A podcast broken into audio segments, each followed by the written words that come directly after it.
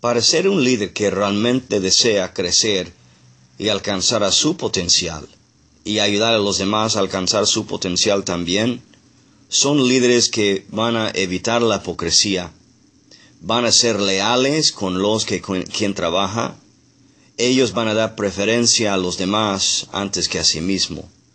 Ellos nunca van a pagar malo por lo bueno, van a identificarse con las vidas de los demás, van a estar abiertos en el proceso de los desarrollos y crecimiento de los demás.